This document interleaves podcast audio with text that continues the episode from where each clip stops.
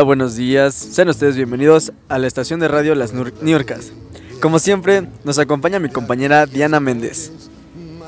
Muchas gracias, Héctor. Buenos días a todos nuestros oyentes. Amigo, el tema de hoy es el cine, ya que hace poco platicamos sobre una película, de las más destacadas, por cierto, en nuestro país, eh, nosotros los pobres.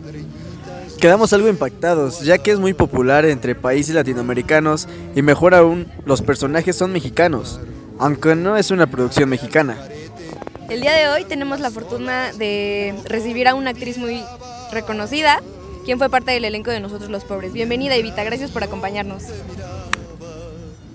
Hola queridos, me da gusto saludarlos y estar aquí. Es una experiencia bastante grata. Evita, nos gustaría preguntarte cómo fue tu experiencia trabajando en el cine. Me parece que grabaste dos películas de las más populares. Sí, así es. Me ha abierto muchas puertas profesionalmente hablando. Me parece que fue Nosotros los Pobres y Pepe el Toro.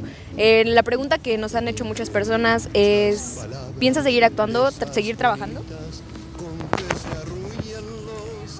Pues sí, pienso trabajar más aún porque es algo que hago con pasión y que en verdad me gusta mucho. Bien, Evita, ¿nos podrías platicar ¿Cómo fue tu experiencia de grabar la película Pepe el Toro? Con tan reconocidos actores como Pedro Infante, Fernando Soto, Amanda de Llano, que hemos recordado que fueron y que son de los más reconocidos en la época de oro del cine.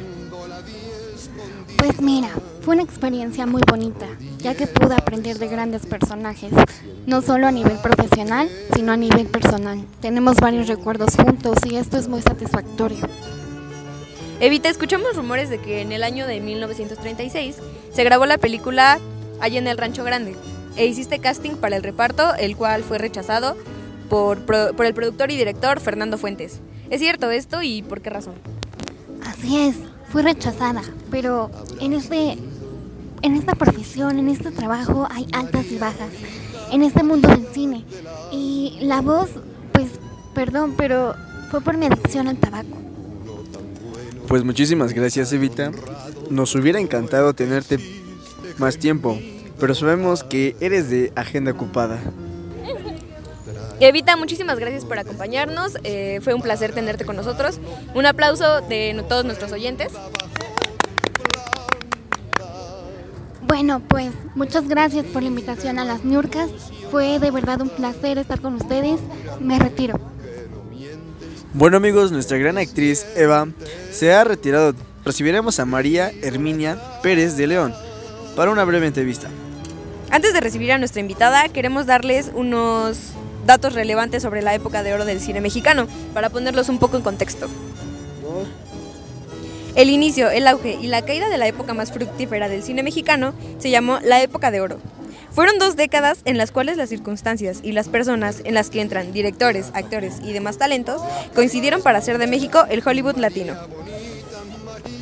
El estreno de la película, allá en el Rancho Grande, fue donde se lanzó a la primera superestrella del cine sonoro mexicano. El cantante Tito Guizar nos dirige hacia un pasado idílico previo a la revolución. Fue el tema dominante en esas décadas. El llamado boom creativo fue una obra de grupos de cineastas talentosos y creativos, aparte de las estrellas y los directores, quienes fueron Emilio el Indio Fernández, Luis Buñuel, Fernando de Fuentes, Roberto Gabaldón, Juan Bustillo Oro, Ismael Rodríguez, Alejandro Galindo y muchos más, que acaparaban la atención y reconocimiento del público. Colaboraron también otros elementos productores, escritores, como Salvador Novo, Mauricio Magdaleno y José Revueltas. Entre los fotógrafos estuvieron Gabriel Figueroa y Alex Phillips. El ejemplo del melodrama clásico.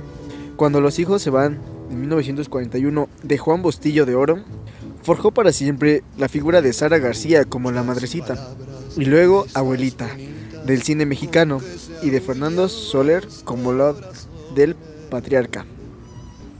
A mediados de los años 50, los directores habían envejecido, luego de haber impulsado la industria con su energía creativa en los años 30 y 40.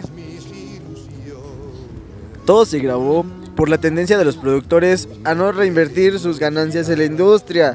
Así el cine mexicano no pudo avanzar al parejo de la tecnología y la creatividad de Hollywood y otras cinematografías del mundo en la decadencia. Una vez en contexto, le damos la bienvenida a nuestra segunda invitada de hoy, María Herminia Pérez de León, mejor conocida como Mimi Derba. Ejemplo de mujer, ya que es cantante, productora, actriz, escritora, guionista y pionera del cine en México. Bienvenida, Mimi. Hola, ¿qué tal? Buenos días, un placer estar aquí con ustedes. El placer es nuestro. Platícanos, Mimi. Eh, sí te puedo llamar Mimi, ¿verdad? Claro, está bien.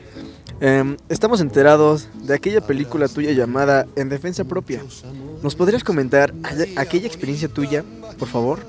Vaya que fue una gran experiencia al actuar en esta película tan maravillosa y verdaderamente única, ya que me surgió la idea de poder escribir esta película muda de lo que es el cine mexicano.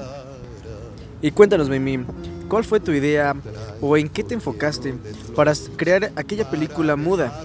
Porque vaya que es un gran esfuerzo trabajar en esos aspectos. En el hecho de crear una película así es bastante sorprendente. Cuéntanos, por favor. Bueno, pues te contaba, eh, esta historia eh, fue basada en una niña llamada Enriqueta, la que tenía que ganarse la vida porque era una niña huérfana, eh, pero realmente, ¿cómo te lo puedo decir? tenía un severo problema, ella era pues una chica muda, no podría trabajar en los pues establos de su padre, pues adoptivo, ¿no? Eh, esta película pues se basó básicamente en eso. Yo la verdad me inspiré demasiado. Eh, a esta chica yo la fui a visitar y realmente me conmovió mucho su historia. Eh, es, es, difícil tratar con una persona así, la verdad.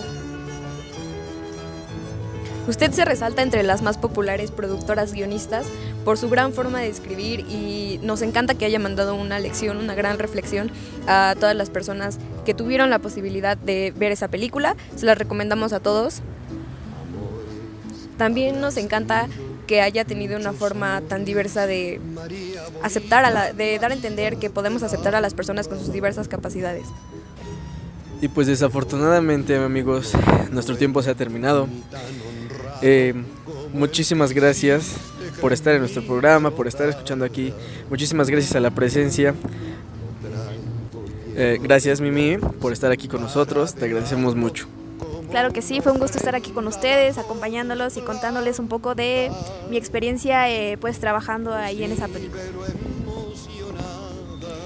Esto fue su estación favorita con la historia del cine. Gracias, por, sintonizar, a las Niorcas. Nos vemos el próximo viernes. Hasta la próxima. Hasta luego.